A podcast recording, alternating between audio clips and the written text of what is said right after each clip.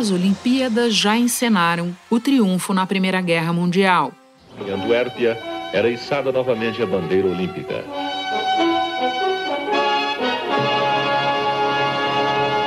Mas faltavam outras bandeiras, da Alemanha, da Áustria e da Hungria. A ascensão e também a contestação ao nazismo. O atletismo norte-americano tem Jesse Owens, perto dos 23 anos, um negro. Na prova dos 100 metros rasos, a primeira medalha de ouro, 10 segundos e 3 décimos, um golpe no indignado Hitler. A divisão imposta pela Guerra Fria. A invasão soviética no Afeganistão serviu de pretexto para os Estados Unidos liderarem um boicote de mais de 60 países. I can't say at this moment what other nations will not go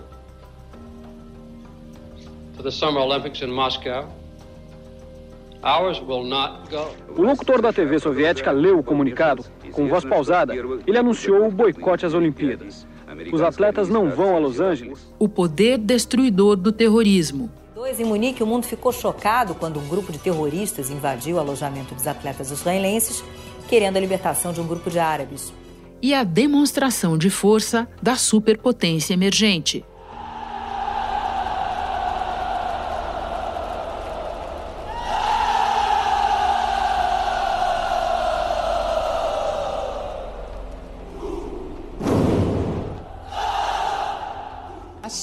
ela, ela cenário da nova ordem olímpica. Mais ou menos como fez a Alemanha em 36, a China precisava mostrar para o mundo que país é esse.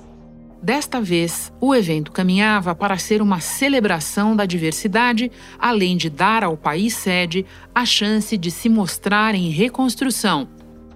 Se alguém te perguntasse qual cidade pode receber sem sustos, sem problemas, as Olimpíadas, talvez a resposta fosse Tóquio. O ponto fraco dos japoneses era a polêmica sobre o vazamento nuclear de Fukushima, a 250 quilômetros de Tóquio. O primeiro-ministro Shinzo Abe assegurou que a capital tem uma vida normal, que a radiação não é um problema. Mas a Covid-19 implodiu os planos. A região de Tóquio não vai ter público nos estádios durante as Olimpíadas e os jogos viraram, em boa medida, sobre o coronavírus. E a África do Sul confirmou quatro casos positivos de Covid-19 na delegação que está lá em Tóquio. E entre eles, os primeiros registros entre atletas na Vila Olímpica. Três casos são do futebol, sendo dois jogadores e um integrante da equipe técnica. da redação do G1. Eu sou Renata Loprete e o assunto hoje são as Olimpíadas da pandemia em tudo diferentes das anteriores. O medo dos japoneses e o que esperar do desempenho dos atletas depois de mais de um ano treinando em condições adversas. É o que eu vou conversar com o jornalista Carlos Gil, correspondente da Globo em Tóquio. Terça-feira, 20 de julho. Gil, Conta para nós como é que está Tóquio a dois dias da cerimônia de abertura e no dia da primeira partida dessas Olimpíadas de softball entre Japão e Austrália. Oi Renata, tudo bem? Prazer conversar com você mais uma vez. Geralmente o pessoal pergunta como é que está o clima em Tóquio, o clima clima mesmo, né? Tá muito quente aqui, que é uma das preocupações dos organizadores, né? Aliás, antes da pandemia era a principal preocupação dos organizadores, o calor de Tóquio é muito abafado. Temperatura já está passando dos 30 graus e muito quente.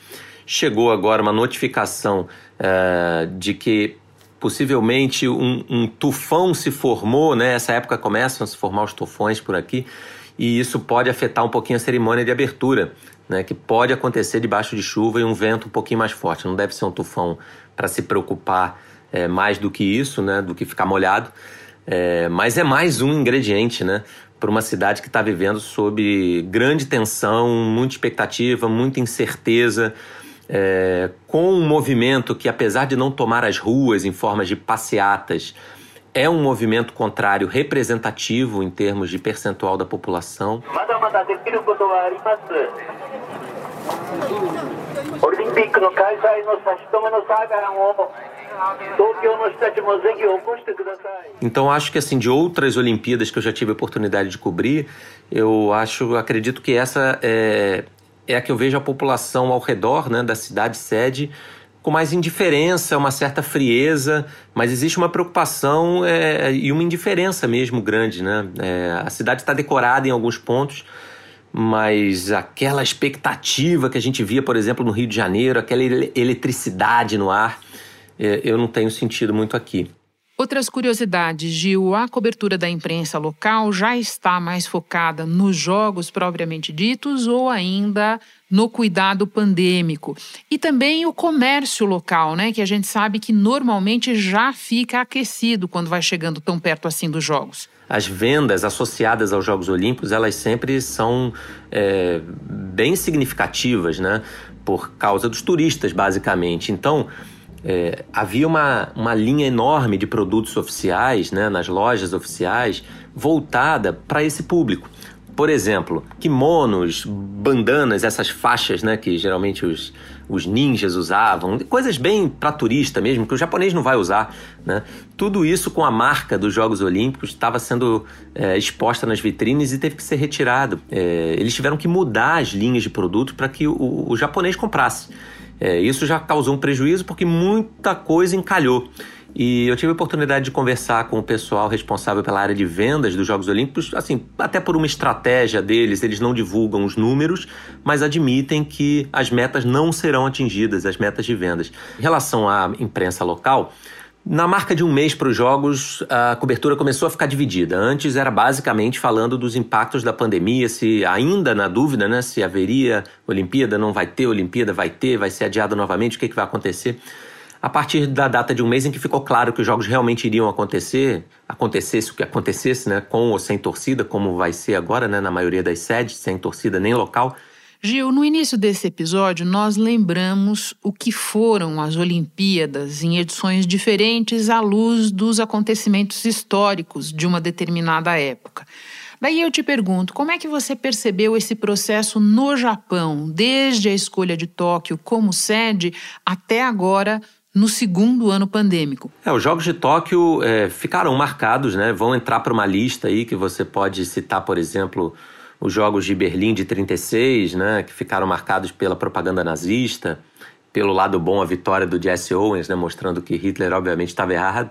Na premiação do atleta norte-americano Jesse Owens, por exemplo, Adolf Hitler não ficou para a entrega da medalha, porque Owens era negro. É, os Jogos de Munique em 72, que ficaram muito marcados pelo Setembro Negro, pelo atentado terrorista, a morte dos 11 israelenses. Aí tivemos os Jogos dos boicotes, né, Moscou, Los Angeles. Seul houve um pequeno boicote, mas foi a volta da União Soviética e, e os Jogos de Tóquio vão entrar para essa lista. Eu não diria Jogos Olímpicos com asterisco, porque é, acho que os atletas se prepararam muito e, e, haverá grandes nomes aqui. E não é nem justo com eles é, dizer que um campeão olímpico de Tóquio será menos campeão olímpico que um campeão olímpico do Rio, de Londres, de Pequim, é, de qualquer outra edição. Mas sem dúvida nenhuma é, tem essa pontinha de decepção do japonês, sim, porque o Japão é um país acostumado a receber grandes eventos esportivos, né? Onde já, já aconteceu uma Copa do Mundo de Futebol, diversos campeonatos mundiais das mais diferentes modalidades, inclusive depois das Olimpíadas tem dois mundiais já previstos para cá, né? Em breve, o da ginástica e o da natação. Então fica essa ponta de decepção uh, pelo fato de o próprio comitê organizador né, usou essa expressão uh, de não entregar uma, uma, uma Olimpíada na sua versão mais completa, que é a versão da integração com a torcida, da participação popular. E isso não vai ser possível, infelizmente. Gil, muito tem sido repetido que nunca houve jogos como estes agora. Você já destacou o aspecto fundamental da ausência de torcida, mas dá mais exemplos para nós na vida real. O que é que vai ser diferente? Por exemplo, tem uma curiosidade na, nas cerimônias de entrega das medalhas, né? Pela primeira vez, o atleta não vai receber a medalha, ou seja, ele não vai se curvar para é, que a medalha seja colocada no seu pescoço. Isso definitivamente é algo que quebram uma longa tradição, né? Quebra, quebra o protocolo e, e, enfim, é aquela cena bonita, né? Ele, ele se curva, recebe, recebe o cumprimento, recebe umas flores, então nada disso vai acontecer. A cerimônia está sendo toda treinada para que o atleta é, se medalhe, se auto coloque a medalha assim. Uma nova palavra vai ter que surgir. É, é pois é. é nada melhor me veio à cabeça assim para é uma cena tão nova, né? Mas assim, é, o próprio cumprimento, né? Claro que aqui no Oriente, é, no Japão especialmente, você tem aquela maneira de se curvar, de fazer a reverência, né? Mas o aperto de mãos, por exemplo, no vôlei, no, no tênis, né? Os atletas vão ali próximos à rede e se cumprimentam. Isso também não pode acontecer. É, até de outras coisas, como por exemplo é, a entrega de preservativos na Vila Olímpica, né? É, serão entregues 150 mil camisinhas, mas só quando o atleta for embora é, para que ele, enfim, faça uma propaganda positiva aí de, de todas do, do, combate à AIDS e todas as doenças sexualmente transmissíveis, mas é, o pedido é que não seja utilizado para que não haja, obviamente, contato físico. Então é, é, tudo, tudo muito diferente, né? Gil, é importante a gente contar para quem nos ouve que o temor da população local tem bases reais até pelo momento da pandemia no Japão. Pode explicar para nós que momento é esse? É, houve um aumento de casos, né? É preocupante. Então, alguns especialistas falam em quinta onda, porque há muito tempo não, não chegávamos a mil casos diários de, de Covid-19 em Tóquio né, que é basicamente o grande centro assim propagador do vírus no país. Em outras regiões o controle está um pouquinho maior, mas Tóquio é uma megalópole, né? A região metropolitana de Tóquio tem quase 40 milhões de pessoas. Então nós tivemos aí índices nos últimos dias que remeteram àqueles registrados em janeiro de 2021, foi o pior momento da pandemia por aqui. E nos últimos dias, Tóquio teve um aumento no número de casos. A média móvel é de 1.068 casos e duas mortes. Isso causou um alarde na população. Agora, nesse cenário que você descreve, muita gente pode se perguntar por que então o evento foi mantido. Eu te peço então que explique que fatores políticos e econômicos pesaram nessa decisão. Foram basicamente fatores políticos e econômicos, mas essa decisão de manter os Jogos Olímpicos, ela foi muito menos para ouvir os atletas e muito mais para atender é, patrocinadores, interesses comerciais. Só a, a televisão é, que é o grande fonte de receita do Comitê Olímpico Internacional, na faixa de 75% das receitas do, do COI, é, responsável é, pela transmissão, o COI teria que devolver o dinheiro que já tinha sido pago. Né? Você tem todos os patrocinadores envolvidos, embora alguns até é, estejam é, ou, ou, saindo ou não querendo nesse momento muito associar é, o seu nome. Eu ia te perguntar exatamente sobre isso. É o caso da Toyota, né? Que ela não vai, é, ela desistiu de participar, ou de, de, de vincular sua marca com a cerimônia de abertura e com, com propagandas relacionadas aos Jogos Olímpicos. É um baque, é um baque sem dúvida, mas no fim, da, no fim das contas foi por isso. A conta a ser paga é muito alta. O Japão também tem uma questão aqui de política regional, porque os Jogos de Inverno estão confirmados para acontecerem em fevereiro do ano que vem na China. Então, essa marca de primeiros Jogos Olímpicos pós, não sei nem se podemos falar de pós, né? Mas pandêmicos seriam pós, a ideia era essa, é, ficariam com a China e não com o Japão. Então tem toda uma questão aí de, de, geopolítica envolvida nesse assunto também. Era uma política de Estado do Japão, do ex-primeiro-ministro Shinzo Abe, que o atual Yoshihide Suga também encampou a realização dos Jogos Olímpicos. Então tudo isso, esse pacote todo junto, ajuda a explicar o porquê da insistência né, em, em realizar os Jogos, mesmo no meio de tanta desconfiança. Gil, e a gente não pode terminar sem falar um pouco de esporte. Você mesmo disse, os atletas que vencerem serão tão merecedores de medalhas quanto atletas de edições anteriores, até porque eles treinaram muito, como você disse, e treinaram em circunstâncias muito adversas. No que, é que você sugere que a gente preste atenção? Que países, em que modalidades podem nos oferecer desempenhos extraordinários nesta Olimpíada? É, tentando deixar um pouquinho de lado tudo que vem com, com a pandemia, embora seja muito difícil, é, eu tenho esse sentimento, né, até por estar tá envolvido no meio esportivo há tantos anos, ter acompanhado outros Jogos Olímpicos e, e conhecer de perto mesmo a, a luta, a batalha de, de todos os atletas, que, que seria injusto com eles né, colocar esse asterisco assim nos Jogos Olímpicos de Tóquio. E de fato a gente tem é, uma geração muito interessante, porque pela primeira vez em três ciclos olímpicos não temos o Michael Phelps nas piscinas. Revezamento 4 por 100 que vai acontecer. Participação do Brasil, participação americana com Michael Phelps. Eles partem, vale medalha de ouro no revezamento. Vem para a piscina Michael Phelps.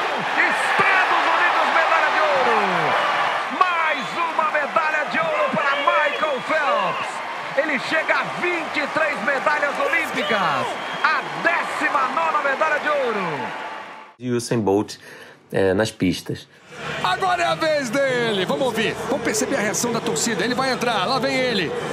Recordista mundial, recordista olímpico. Usain Bolt. Vamos para a largada. Vai ser demais. 100 metros. Bolt na pista. Bolt no Rio.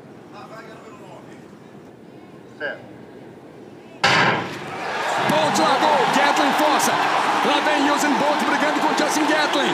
Bolt e Gatlin. Gatlin primeiro. Usain Bolt já levou. Usain Bolt leva de novo. 9,80. Usain Bolt leva de novo. Usain Bolt levou. Na sua característica. No fim, ele começa a dominar, começa a abrir, começa a se destacar mais do que nunca. Bolt! Bolt! Sempre Bolt! Três vezes campeão olímpico dos 100. Usain Bolt faz de novo! Ele faz história mais uma vez! Que eram os nomes que uh, quase que monopolizavam as atenções mundiais nas últimas edições no atletismo e na natação. Temos uma Olimpíada mais igualitária, a maior, é, o maior percentual de igualdade de gênero na história, quase 50% a 50%, né? Os homens 51,5%. Pela primeira vez na história, uma atleta transgênero vai participar das Olimpíadas. Laurel Hubert, do levantamento de peso da Nova Zelândia. E temos a Simone Biles, que é a ginasta americana, é, com, essa, com essa estrelinha, digamos assim, de ser o provável grande nome dos Jogos. Ela pode ganhar cinco medalhas de ouro e é uma super atleta. O que ela faz na ginástica nunca foi feito. Realmente ela tem, ela tem movimentos e tem é, apresentações é, que são fenomenais. O Japão, por exemplo, é um país que cultua muito o judô e, e vem com tudo para ganhar muitas medalhas no judô, no, num ginásio que é histórico para o judô. Então, para quem, quem gosta das artes marciais, tem a inclusão do karatê pela primeira vez, o que é interessante. Temos uma, uma edição de Jogos Olímpicos que vai mudando um pouquinho a cara, tornando a Olimpíada um evento um pouco mais jovem, né, que é a, a intenção do COI, com a inclusão de esportes como a escalada esportiva, como o surf e o skate, né, que há alguns anos isso seria impensável. Então, acho que vale muito ter atenção, não só porque o Brasil tem grandes chances de medalhas em ambos, tanto no surf quanto no skate. É, sempre temos o vôlei, o vôlei é, vem com, com, com, grandes times também. É, temos a possibilidade do basquete americano perder uma medalha de ouro, isso é uma possibilidade real. De fato, o mundo está virando de cabeça para baixo, Gil. Assim, grandes nomes da NBA também decidiram não vir, né? É, mas enfim, é, nos anos anteriores, mesmo com um time, digamos, um time B, time C dos profissionais americanos, eles ganhavam com os pés nas costas. E agora acho que não vai ser bem assim. Temos a Naomi Osaka, tenista é, japonesa, que é talvez o grande nome atual do esporte japonês, que vai competir, o Novak Djokovic pelo lado masculino. Enfim, temos grandes nomes e, e acho que teremos grandes histórias. Né? Mas essa preocupação vai parar no ar. Né? A gente já tem agora, a gente está gravando esse papo, mais de 60 casos relacionados aos jogos, com pessoas que estão credenciadas para os jogos. Nem todos são atletas, a minoria é atleta, mas temos, né? Inclusive casos dentro da Vila Olímpica já de atletas infectados. É, na Vila Olímpica uh, tivemos do, agora confirmados dois casos de jogadores de futebol da África do Sul é, e assim outras pessoas isoladas, né, inclusive outros jogadores. Temos um caso de um jogador de vôlei de praia da República Tcheca, é, o caso de uma ginada, reserva da equipe de ginástica dos Estados Unidos. Imagina, eu falei agora tanto da Simone Biles, quando surgiu o assunto, alguém da ginástica testou positivo. Imagina, bate na madeira se é a Simone Biles. Já estou batendo aqui. Mas não é a Simone Biles, ela não teve contato próximo com a Simone Biles. Mas assusta, assusta muito, né? A ginástica americana ainda não entrou na vila. Tem isso também, porque os protocolos mudaram, né? É, a Vila Olímpica ela está menos povoada. É, é, os atletas eles ficam menos tempo. Eles entram faltando três dias para a competição, no dia seguinte já tem que ir embora. Então aquela, aquela convivência, né? Na Vila Olímpica vai ser muito diferente para quem já teve a experiência prévia olímpica. Para quem está indo pela primeira vez, né? A, a, magia continua, mas para quem já vivenciou outros Jogos Olímpicos pode, vai sentir certamente, pode não, vai sentir essa diferença. Bom, eu termino te perguntando do Brasil, que teve no Rio em 2016 o seu melhor rendimento na história da sua participação em Olimpíadas.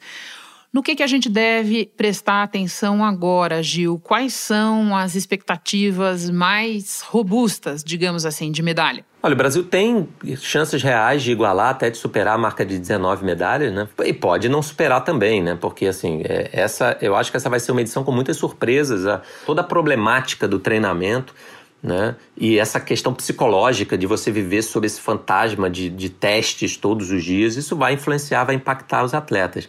Então, se o Brasil tiver menos de 19 medalhas, não acredito que isso vá ser encarado ou deva ser como, como um fracasso. Mas a inclusão desses esportes que eu citei agora há pouco, como o skate ou surf, aumentam é, essas possibilidades de medalha do Brasil. O Brasil tem grandes atletas, tem, tem o Gabriel Medina, tem o Ítalo Ferreira, tem a Pamela Rosa, uh, tem a Letícia Buffoni, tem o Pedro Barros, enfim, o skate e o surf tem grandes nomes realmente. O Brasil chega como campeão da Liga de Vôlei né, da Liga das Nações de Vôlei é, de, masculino e como um dos grandes favoritos, ao, se não ao ouro, ao pódio. O vôlei feminino também vem subindo de rendimento. O vôlei de praia a gente sempre, sempre traz medalha, pelo menos uma, né? A gente tem duplas fortes aí. É, Bruno Schmidt, que é campeão olímpico, tem a Ágata com a Duda, a Ágata foi prata no Rio.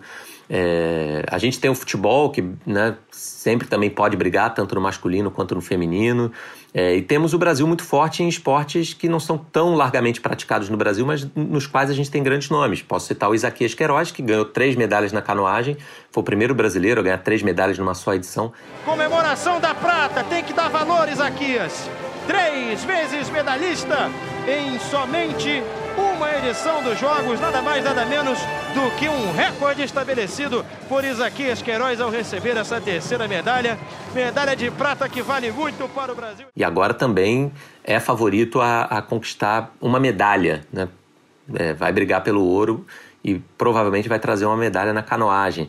Temos a, a ginástica bem representada, pode trazer medalhas também. Enfim, a gente tem um, um grande leque de opções para o Brasil e por isso eu estou confiante assim numa, numa boa participação. A gente sabe que os Jogos Olímpicos sempre tem surpresas. O judô, por exemplo, sempre traz medalha, pode, tra né, pode trazer também.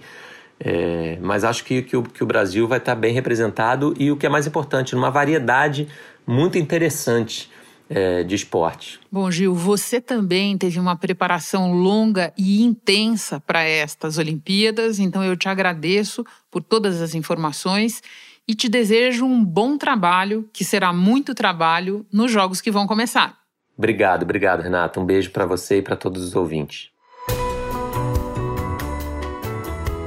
Este foi o assunto podcast diário disponível no G1, no Globoplay ou na sua plataforma de áudio preferida vale a pena seguir o podcast no Spotify ou na Amazon, assinar no Apple Podcasts, se inscrever no Google Podcasts ou no Castbox e favoritar na Deezer. Assim você recebe uma notificação sempre que tiver novo episódio. Eu sou Renata Loprete e fico por aqui. Até o próximo assunto.